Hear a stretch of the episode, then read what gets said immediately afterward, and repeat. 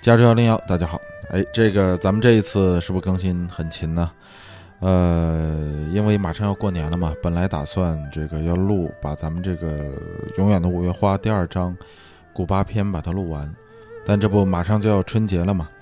呃，咱们这个很多朋友们肯定现在都在筹备年货，或者是这个回家啊。这个大部分的朋友相信现在已经到家了，因为现在应该是北京时间的二十六号了。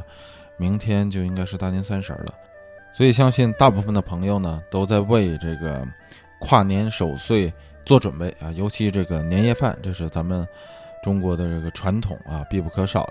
不过也肯定有啊还没有回家的，或者说不打算过年回家的朋友们，相信也都在这个各自忙活着。所以呢，咱们这一期就不搞什么长篇大论了啊，主要呢就是上来给大家拜个年。特别感谢大家一直以来对这个节目的支持，尤其是这个很多朋友在啊微信呢和微博上给我发来的这个问候，甚至有朋友这个在消息中说他边听这个节目，甚至还边记笔记啊，让我非常的惭愧啊啊！我我我我我我看到这样的消息以后，我就觉得我以后再也不敢胡说了。我我特别佩服啊，这个很多朋友能这么认真，正是因为有大家这样的支持，这个节目才会一步一步的往下做。这话说回来，咱们这一期要聊点什么呢？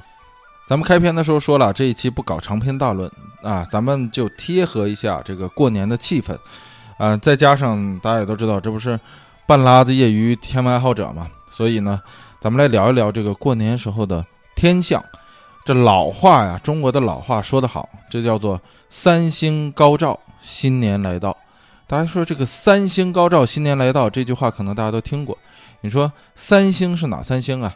啊，手机、冰箱、洗衣机啊，三星不是啊，不是这个韩国的那个 Samsung 那个三星。当然了，这个韩国那个三星和这个咱们接下来要讲的这个三星呢，也有这个联系，也有一定的联系。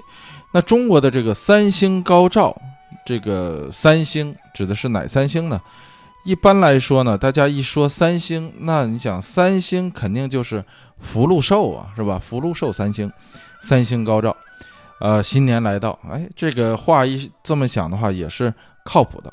过年嘛，家家都讨一个这个喜庆的气氛，所以你喜庆的气氛哪有比这个福禄寿还喜庆的呢？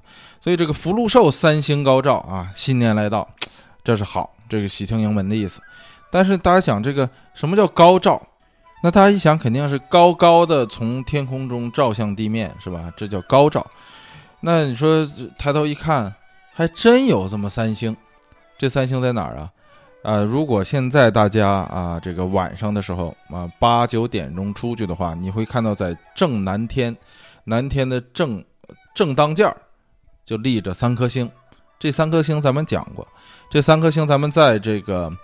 啊，夜空中最亮的星天狼星的那一期，咱们讲过这三星，这三颗星就是冬季最耀眼星座的主星。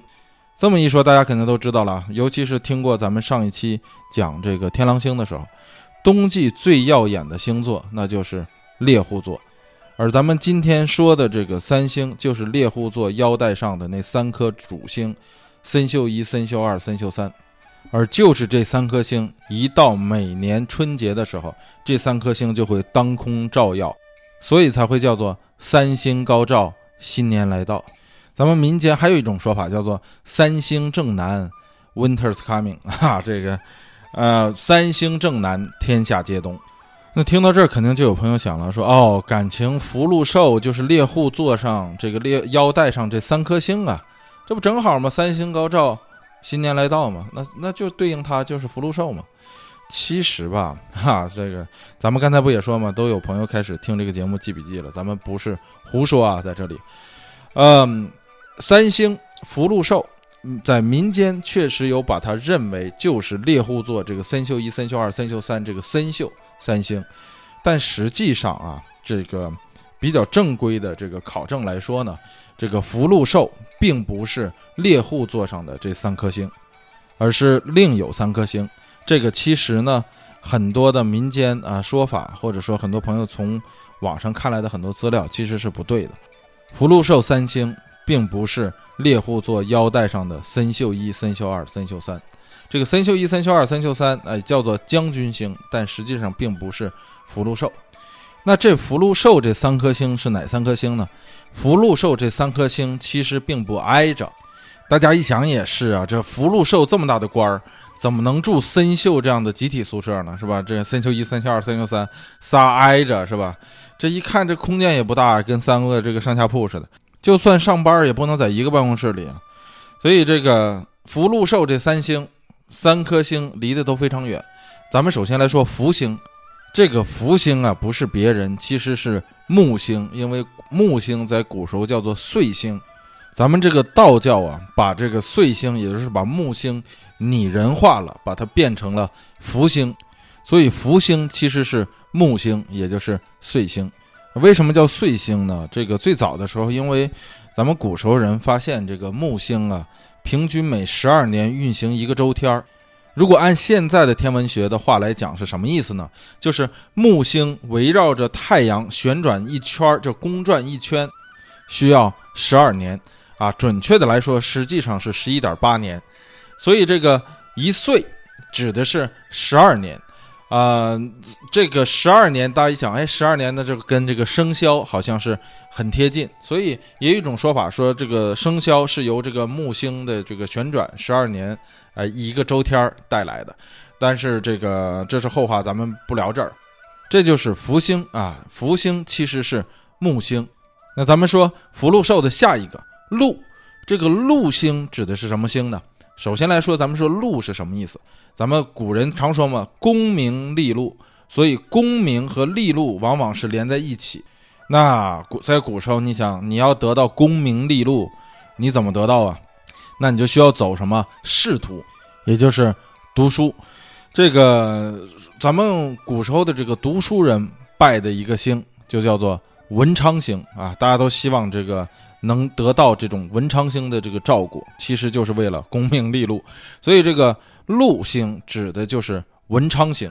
哎呀，话说到这儿，其实有意思，我就想到咱们这个古时候的这个道德理论呢，真是非常的这个庞杂啊，变化太多啊，非常多变。这爱因斯坦他老人家搞了一套这个相对论啊，其实咱们中国古时候早就有一套相对论了，只不过不是物理方面的，而是这个为人处事和这个道德层面的。呃，这这随便举几个例子就有啊，比方说这个，呃，一面说啊，说君子不立于危墙之下啊，这这这说的吧？你看大家都听过。另一方面又说什么苟利国家，生死以，岂因福祸以避之？你一听这完全跟那个矛盾呢，到底该听哪个啊？一面说士可杀不可辱啊，啊不失嗟来之食；一面又说这个好汉不吃眼前亏，好死不如赖活着，是吧？这个。大丈夫能屈能伸啊，张良能忍胯下之辱。好家伙，你看这是不是太高深了？这也，这到底是哪一条标准才是啊？不过咱们这个啊，不扯那么远啊。咱们说文昌星就是什么？就是禄星。那咱们说这个文昌星在哪儿呢？这个文昌星呢，按咱们古时候讲话，位于这个文昌宫。这个实际上指的是六颗星连起来的这么一片儿。但是这个现按咱们现在的这个观星的这个方便来讲的这个八十八星座里头呢，这是西方来的，它在哪儿呢？它在这个大熊座里。那大家一说啊，大熊座我听说过，这北斗七星是吧？哎，这个咱们之前好像也提过是吧？这个大熊座并不光是北斗七星。北斗七星在大熊座里，它是大熊座这个啊屁股加上尾巴，这是北斗七星。但是大熊座脑袋啊、腿呀，这还有其他的这个其他的星星在里面，所以北斗七星是大熊座的一部分。那这个文昌呢，就是大熊座的这个脑袋加上前腿，就是文昌宫。而这六颗星呢，在古时候统一称为文昌。早在这个没有科举制度的时候吧。呃，这个文昌并没那么出名啊，文昌宫并没那么出名，啊，没那么多人拜他。后来这个随着这个科举制度啊，逐渐的、逐渐的这个普及，尤其到了这个唐宋以后，读书人呢，真是说，呃，十年寒窗苦啊，一朝功名利禄就来了。所以每个人都向往着这样可以这个通过这种科举的这种 social ladder，就是这个，呃，社会阶梯，能够直接爬到最顶层去。呃，大家都拼命的这个学习，那学习之余，那这很多东西，你想啊，也不是你一个人能左右的，你需要靠运气啊，需要靠一些不可测的因素。正是因为有这种不可测的因素，所以大家都希望说，能够有更好的运气降临给自己。哎，这个读书人最后就都拜这个文昌。所以从这个唐宋以后，这个文昌宫就慢慢的火起来了。哎，大家都开始拜这个文昌。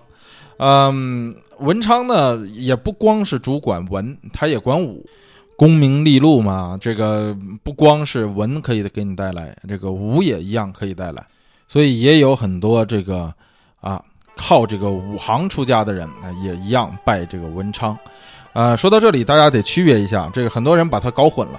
文昌跟文曲是两个不同的星，啊，文昌星、文曲星这是两个不同的星官，这不是说都一回事儿啊。文昌是文昌，文曲是文曲。文昌呢，咱们刚才说了，它在这个文昌宫里，啊，属于大熊座文昌宫。那这个文曲星呢，这个文曲星也恰巧在大熊座，但是这个咱们说了，这个大熊座是西方的定义啊。这个文曲星呢，是大熊座那个北斗那部分，北斗七星里头的一颗星，它是那北斗七星勺子中间的那一颗。也就是说，北北斗七星一共七个星啊，你无论从哪边数，它都是第四颗星，就中间那颗，就叫做文曲星。这个民间呢，很多啊，把文曲和文昌，呃，搞混，就搞成一颗星了。其实不是。文昌呢，是你要追求功名利禄，你去拜的那颗星叫文昌。文曲呢，一般指的是文曲星下凡，就是你拜也没用，那东西是天降的那天才。这历史上比较著名的，被人称为这个文曲星下凡的这这些人呢，其中有一个比较著名的，就是包丞相，是吧？包包拯、包黑子。再有就是《封神演义》里头，我记得是吧？呃，那个比干被封为这个文曲星。那说到这儿，可能有朋友说这个，那《封神演义》那说的是商纣的事儿啊，是吧？那是不是说明在那个年代，咱们就已经这个观天象就已经定下来这些呃星星的名字了呢？嗯，这事儿啊没有可考性，为什么呢？因为《封神演义》是本小说啊，这个小说是明朝写的，写的是商朝、周朝、武王伐纣什么姜子牙这些事儿，哎，这这是后来人写的。就相当于现在的那些网上写的那种什么春秋战国时候的那个穿越呀、玄幻的小说一样。总之吧，不管怎么说啊，这个文曲和文昌是两颗星，这文昌在文昌宫，文曲呢是这个北斗七星中间那一颗，啊，文曲这个和这个北斗七星勺的这部分啊，就是斗的这一部分，合并称为叫做魁星。不过咱们这里主要说的是文昌啊，这个文昌星就是福禄寿里的禄。那说到这儿就剩最后一个了，这福禄寿里的寿，寿星啊。现在这个减肥都喜欢拜这个寿星，嗯，寿星指的是哪颗星呢？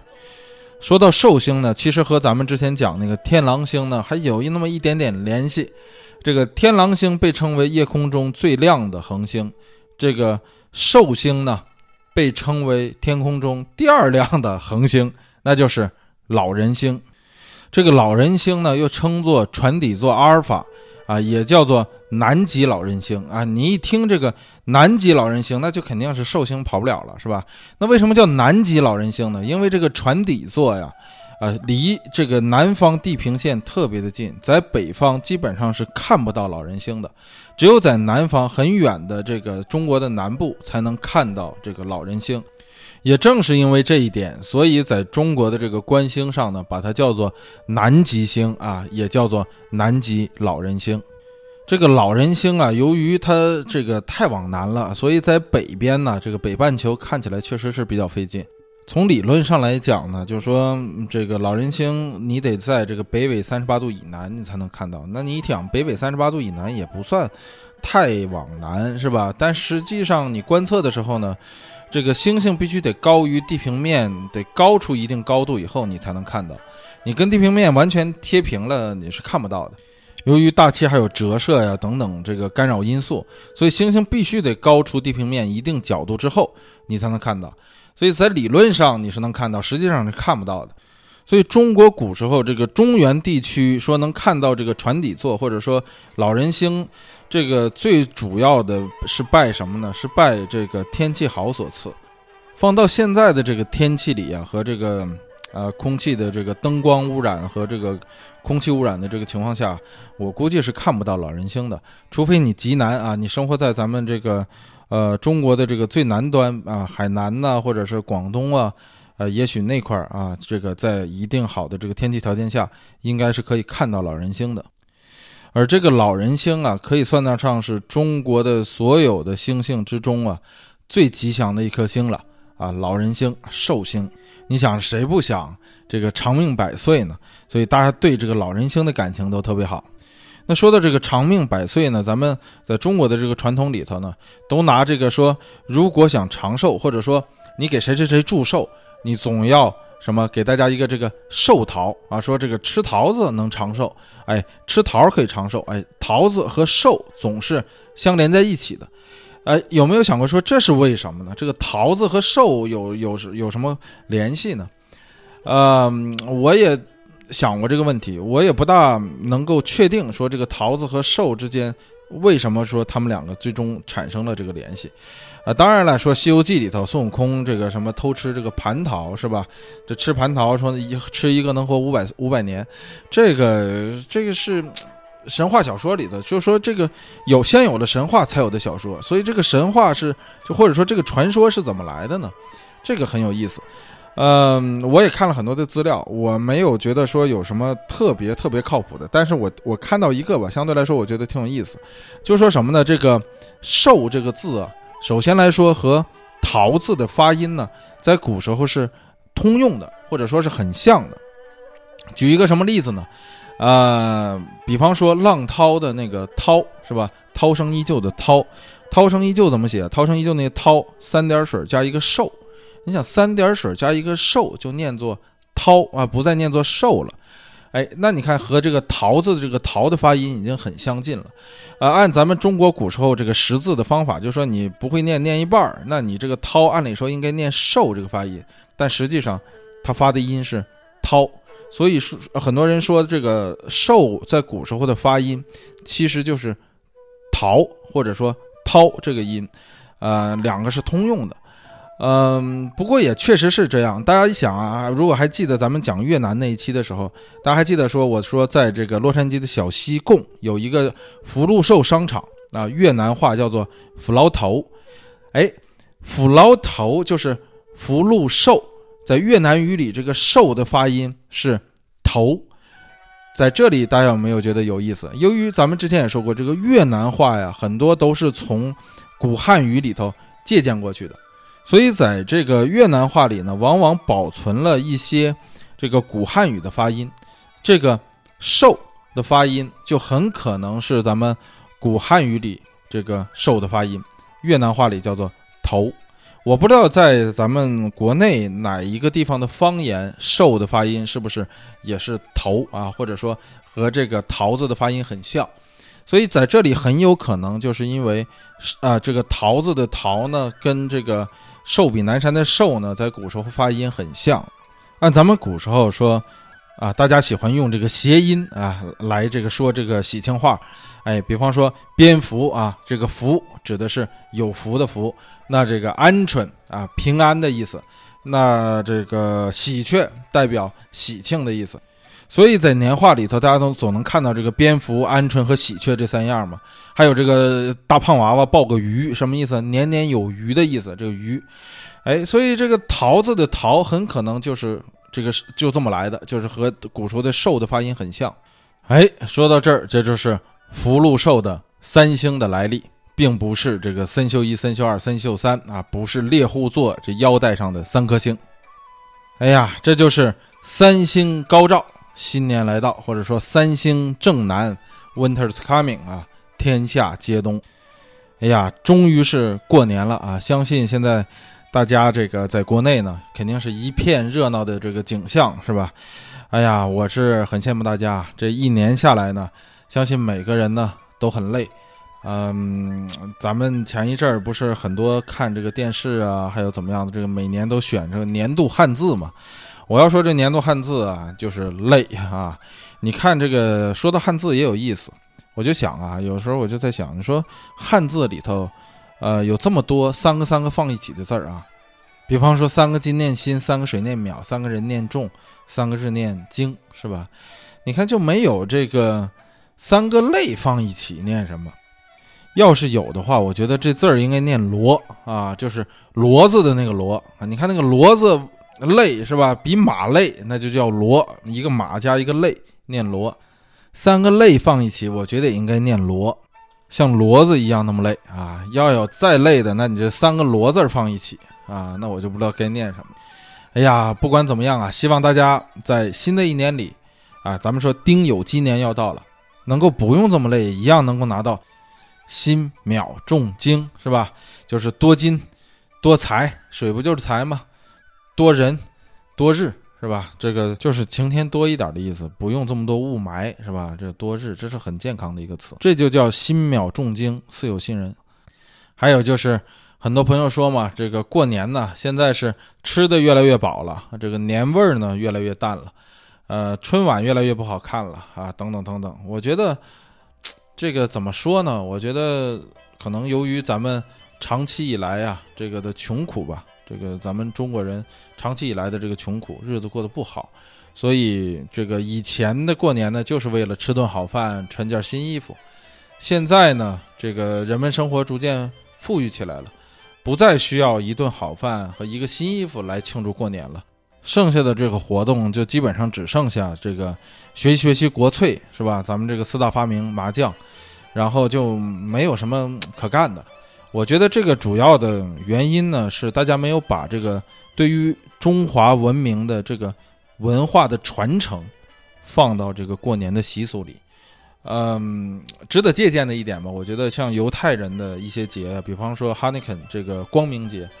呃，大家会把这个对于自己文化的这个传承放到这个过过这个节日的这个程序里，比方说大家一家人围坐着这个烛台，然后讲一些故事啊啊，这个关于自己的文化历史的这些故事，哎，这都是一种文化的传承。